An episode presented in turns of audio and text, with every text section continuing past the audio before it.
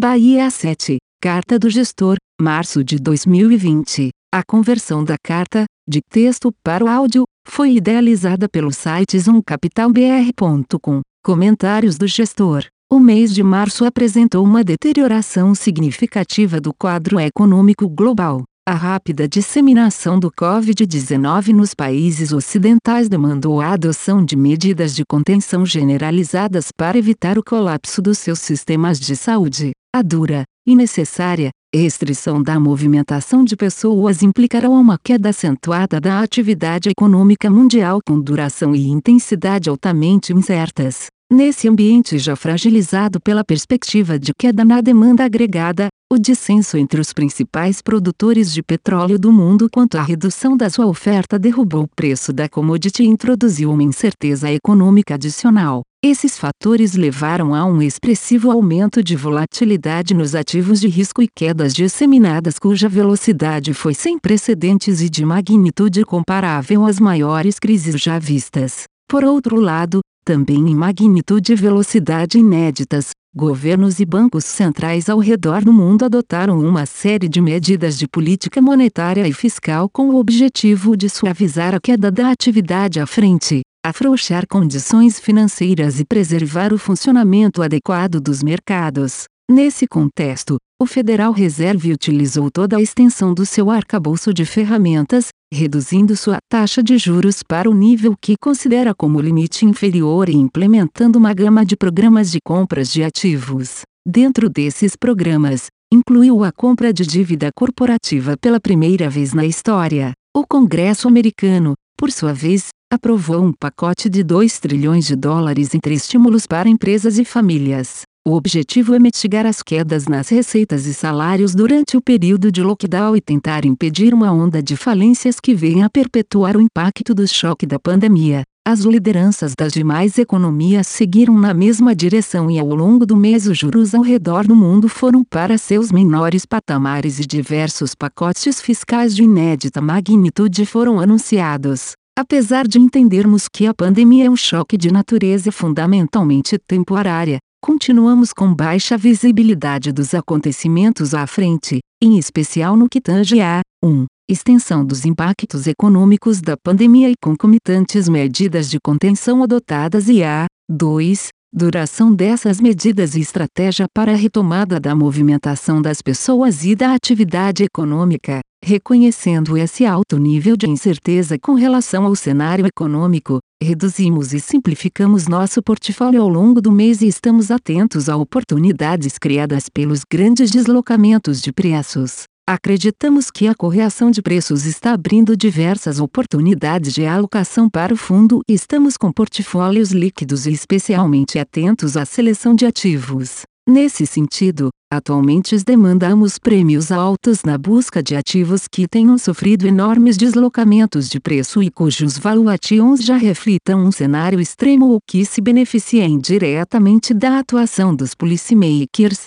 Em resumo, no curto prazo, Consideramos que os principais fatores externos que requerem atenção são 1. Evolução das curvas de contágio de COVID-19, duração das medidas de restrição de movimentação e atividade econômica. 2. Desenvolvimento de estratégias de reabertura de cada economia. 3. Magnitude de medidas adicionais dos policymakers no que tange a políticas monetárias e fiscais, dentro das restrições políticas e econômicas de cada país. 4. Eficácia de possíveis tratamentos e remédios e 5. Negociação entre os produtores de petróleo quanto à sua oferta. Quanto ao Brasil, todo o foco também se voltou para a pandemia e seus impactos. De maneira também semelhante à grande maioria dos ativos de risco pelo mundo, os ativos brasileiros apresentaram desempenhos bastante negativos ao longo de março. Apesar dos ruídos políticos e na mesma direção das demais economias,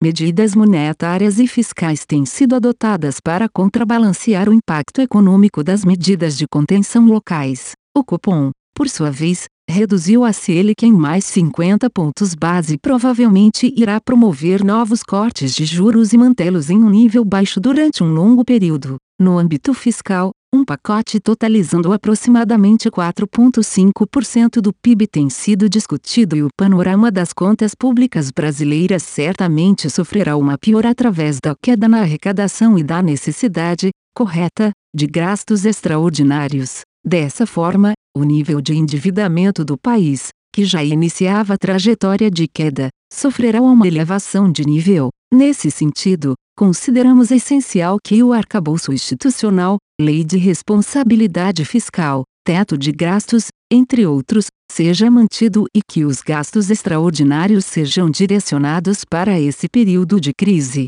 não se tornando gastos permanentes. Por enquanto, os sinais vindos do Congresso apontam na direção da prudência fiscal de modo que, após esse inevitável deslocamento no nível atual da dívida pública, a trajetória de queda da dívida seria retomada. Sabemos que o elevado ponto de partida do endividamento público por si só já requer atenção, bem como as difíceis decisões que serão tomadas nos próximos meses em um contexto sensível de aumento do desemprego estratégias e atribuição de resultados. Renda fixa. Em renda fixa, as perdas vieram de posições em juros no Brasil e no México e em posições de crédito enquanto a compra de ouro contribuiu positivamente. Renda variável. O resultado das estratégias de bolsa teve contribuição negativa relevante em março. As principais perdas se concentraram na posição direcional comprada em bolsa brasileira, posições relativas em bancos, compradas em petróleo e educação,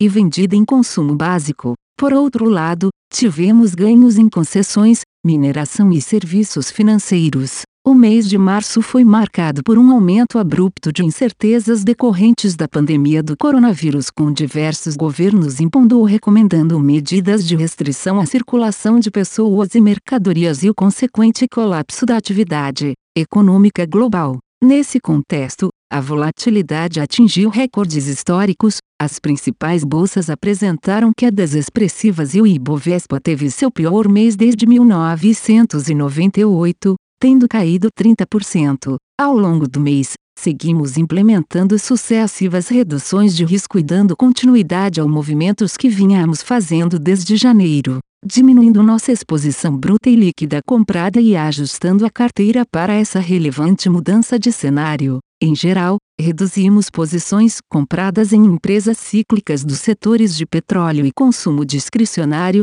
praticamente encerramos o JORT em telecomunicações e aumentamos posições compradas no setor de farma. Também trocamos parte do direcional comprado em Bolsa Brasil para a Bolsa Americana. Acreditamos que a economia americana e as empresas do S&P 500 têm mais condições de reagir primeiro ao choque. O foco em preservação de capital é um pilar importante do nosso time de gestão e acreditamos que a manutenção de elevado nível de liquidez, neste momento, nos permitirá capturar as oportunidades que o mercado oferecerá. As principais alocações se concentram em posições compradas no Brasil nos setores de mineração, elétrico e consumo discricionário e em bolsa americana, e vendidas em consumo básico. Encerramos nossa posição vendida em bolsas emergentes, fundos de renda variável. Comentários do gestor. Os mercados globais tiveram uma performance muito negativa no mês de março. O assunto principal foi o agravamento dos casos de coronavírus pelo mundo ocidental, caracterizado pelo aumento do número de mortes e a percepção da maioria dos governantes que a solução de curto prazo passa necessariamente por um período de isolamento social. Outro fator que contribuiu para o grande aumento de percepção de risco dos mercados foi o impasse entre Arábia Saudita e Rússia, que derrubou o preço do petróleo.